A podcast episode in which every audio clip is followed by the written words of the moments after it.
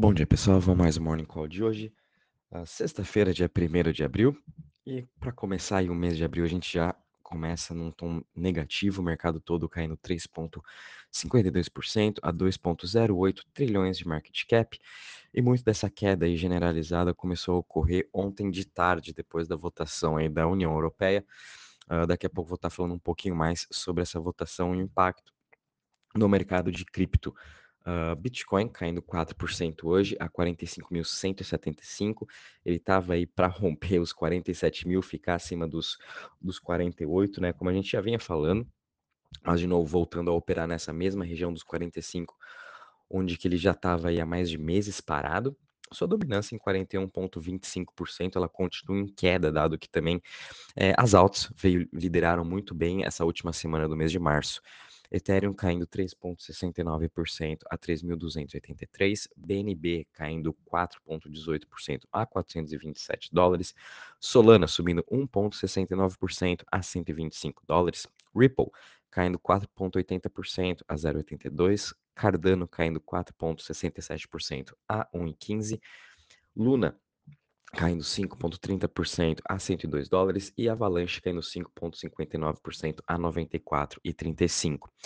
Em relação às maiores altas, é, GMT, a Steppen, continua liderando essas altas, ela agora está ao número 65, com market cap de 1,75 bi, é, ela já sobe na semana 317% nos últimos, e desde o lançamento, uh, já sobe 1.800%. Step né, vem com esse novo conceito de Move to Earn.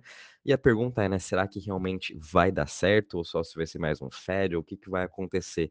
Mas enfim, ela já está ali quase batendo os 3 dólares e não para de subir.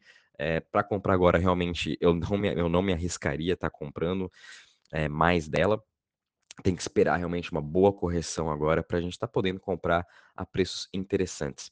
Uh, depois a gente vem aqui Scale Network subindo 18,60% a 0,27 centavos. Zilica também continua sua alta, subindo aí 12% a 0,21. Waves subindo 9,54% a 55,73.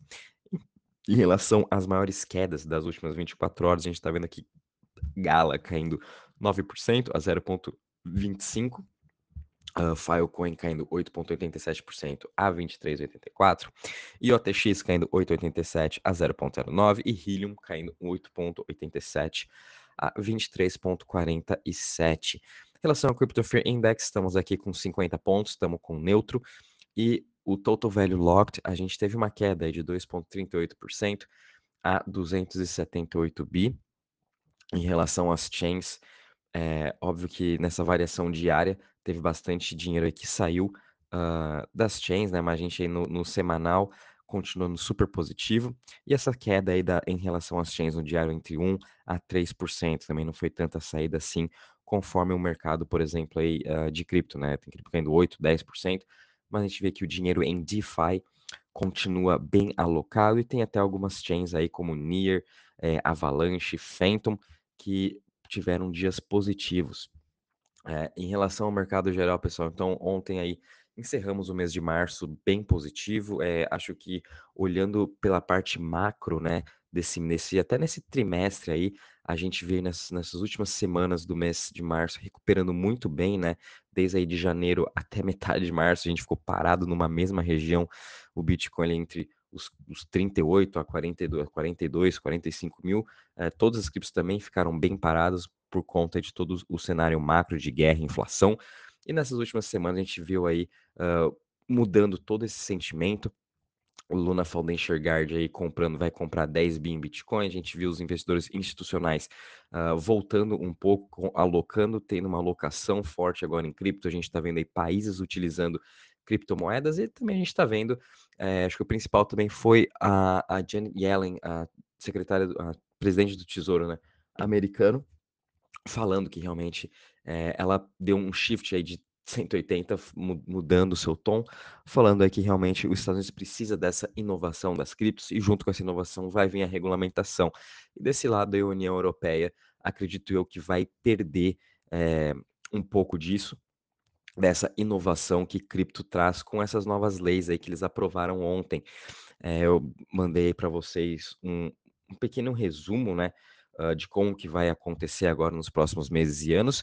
Ainda tem chance sim de alguns senadores ou governadores aí da União Europeia irem lá e imporem, talvez mudarem um pouco essa nova lei, mas enfim, qual todas as transações agora vão ter que ser reportadas. Se você quiser transferir cripto para uma pessoa que não tem a conta na mesma corretora que você, essa pessoa tem que abrir um KYC.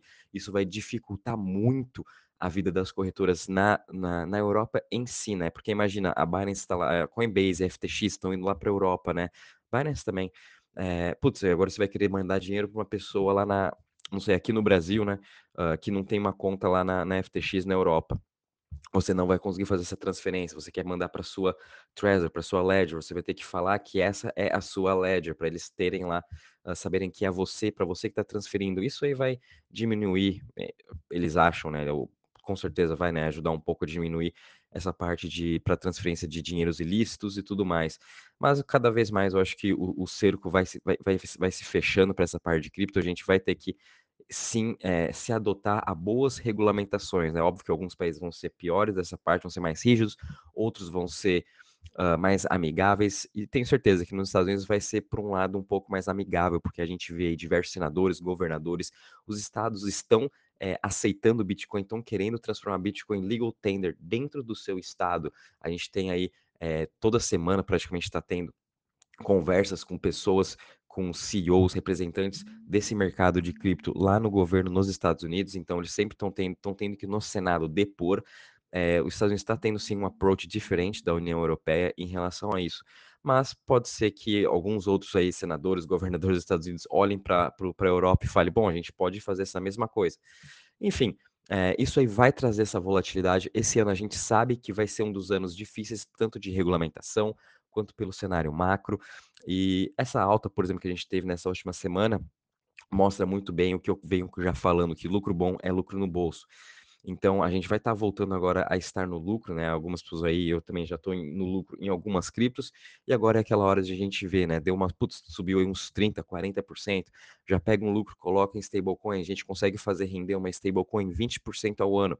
Pô, é bem tranquilo isso, né, a gente aí sem nenhuma preocupação, vão aumentando caixa para dias como hoje, por exemplo, aí Gala caindo 8%, a gente tem Arweave caindo 10%.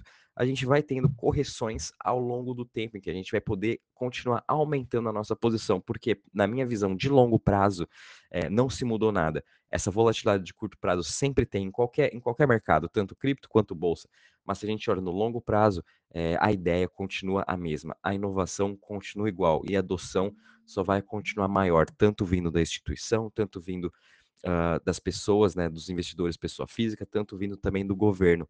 Eh, então essa inovação vai continuar, a adoção vai continuar cada vez mais.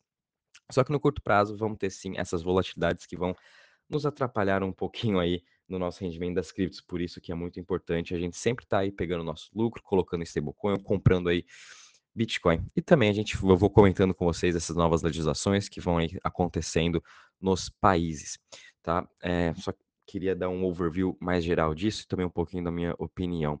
Bom, em relação às notícias aí, infelizmente a gente teve aqui o Discord do Bored Ape Bored Ape Yacht Club foi hackeado e eles confirmaram ontem, e o Galebs confirmou, eh, pelo que eu vi aqui, não teve nenhum ataque de hacker também à coleção, hã, de NFT das pessoas do Discord, mas também não falaram que conseguiram remover esse hacker aí dentro do grupo, mas foi realmente atacado, então por isso também, além além do do dos e-mails de phishing que eu venho falando para vocês, né, que muitas pessoas estão perdendo seus seus NFTs por esses tipos de e-mail de phishings, agora a gente tem que ficar com mais atenção ainda nos grupos de Discord para quem está lá, grupo de Telegram, grupo de WhatsApp, enfim, a gente tem que estar sempre aí, hã, de olho em todas essas pessoas que do nada vêm mandar mensagem pra gente, e tem que sempre estar com o pé atrás, né, infelizmente, eh, a gente está assim agora.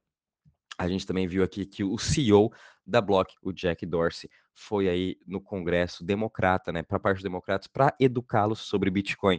É sobre isso que eu venho falando, né, vê na União Europeia quantos deles chamaram CEOs, eh, pessoas que entendem nesse assunto pra eles serem, hã, é pra eles aprenderem, né, sobre, eh, o que é o Bitcoin, sobre o que é cripto, tanto é que semanas atrás a União Europeia queria banir, por favor, queria banir Bitcoin da da Europa, só que essa lei não se passou, graças a Deus, e mas eh, eles ainda precisam de uma educação. Todo toda pessoal do governo precisa, sim, de uma educação em relação a cripto, e é isso que os Estados Unidos vem fazendo já desde o ano passado, que eu acho muito legal disso deles, né, serem humildes o suficiente para estarem aprendendo. Óbvio que uns vão ser mais adeptos, outros vão ser totalmente contra, mas enfim, eh, essas pessoas aí relacionadas à indústria de cripto estão lá no Senado fazendo o seu trabalho, querendo educá-los e querendo ajudar nessa parte de inovação, e eu acho que eles vão continuar fazendo isso. Por isso também que eu acho que os Estados Unidos vai vir para esse lado da inovação e vai ser um pouco mais aberto do que a União Europeia.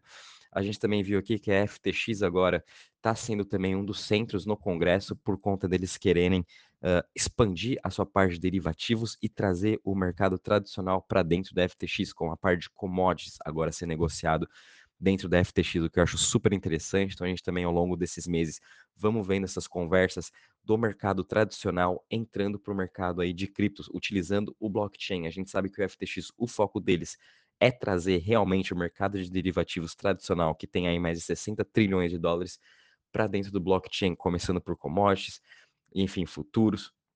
Vai ser bem interessante também como a FTX vai se engajar aí com o Congresso, como vai fazer essa transação. Então fiquem de olho também em FTX, né? Muito importante ter. A gente também viu aqui que a Binance agora anunciou uma parceria com o Grammy que a gente vai ter e também o, os troféus né, do, do Grammy vão ser em formas de NFT, utilizando aí o blockchain da Tezos. Achei isso super legal. Então, cripto aí mais uma vez mainstream indo para o Grammy agora. Quem sabe ano que vem a gente vai estar tá no Oscar também. É, aproveitando para falar essa parte, né, que cripto está indo mainstream. Não sei para quem viu, agora tem um novo documentário na Netflix. Eu ainda não assisti, mas eu vou querer ver esse final de semana sobre o ataque que teve uh, na corretora Quad, é, Quadruga lá no Canadá em que foi um dos maiores escândalos, né, que a pessoa, que eles roubaram mais de 120 milhões de dólares dessa corretora e o CEO junto com o seu o seu parceiro, né, que no final se tornou sendo aí o Sifu, que teve todo o escândalo do Wonderland, é, ele meio que sumiu, foi para a Índia, morreu, enfim, Netflix fez um docu documentário sobre isso, meses atrás, aí, quando aconteceu esse escândalo do Wonderland, tava todo mundo brincando no Twitter que o Netflix devia, sim, fazer um documentário sobre o Wonderland, sobre o Frog Nation, né? Eles fizeram sobre realmente o começo aí de quando eles roubaram a, a corretora no Canadá. Então, acho interessante, eu vou, vou assistir, depois na segunda-feira comento com vocês sobre essa visão. É interessante a gente ver como que o Netflix, como esses, essas empresas vão estar tá mostrando aí para as pessoas esse mercado de cripto. E também para finalizar aqui a última notícia, infelizmente a gente teve mais um ataque de hacker uh, no setor de DeFi, Ola Finance e o Fuse Network foram atacados aí num total de 3,6 milhões do ataque de hacker. É, de novo, né? DeFi sendo é, atacado aí desde uh, de 2021, 2020, sem cada vez mais estão vindo muitos e muitos ataques de hacker. E é por isso que a gente tem que tomar cuidado. Qual protocolo a gente está investindo, tem que, tem que ver também como que é a segurança, enfim, mas a gente nunca sabe, e esse é o risco do DeFi. Bom, pessoal, em relação às notícias, é isso mesmo. Acredito aí para o mês de abril vai ser novamente um mês assim positivo, olhando por todas as notícias que a gente teve, nessa, principalmente nessa última semana de março, né? Investimentos na Helium, investimentos na, na Polkadot, investimentos no Phantom, investimentos na Layer Zero, investimentos no Matic, investimentos em NFT, investimentos em Web3, enfim, o mercado de M&A colocou mais aí de 3,5 bi no mercado de cripto para estar investindo nessas empresas. Então, a gente vai começar a ver o resultado desses investimentos ao longo dos meses e ainda mais eles, essas empresas crescendo mais ainda. Bom, qualquer novidade aviso vocês. Um bom dia e bons trades a todos.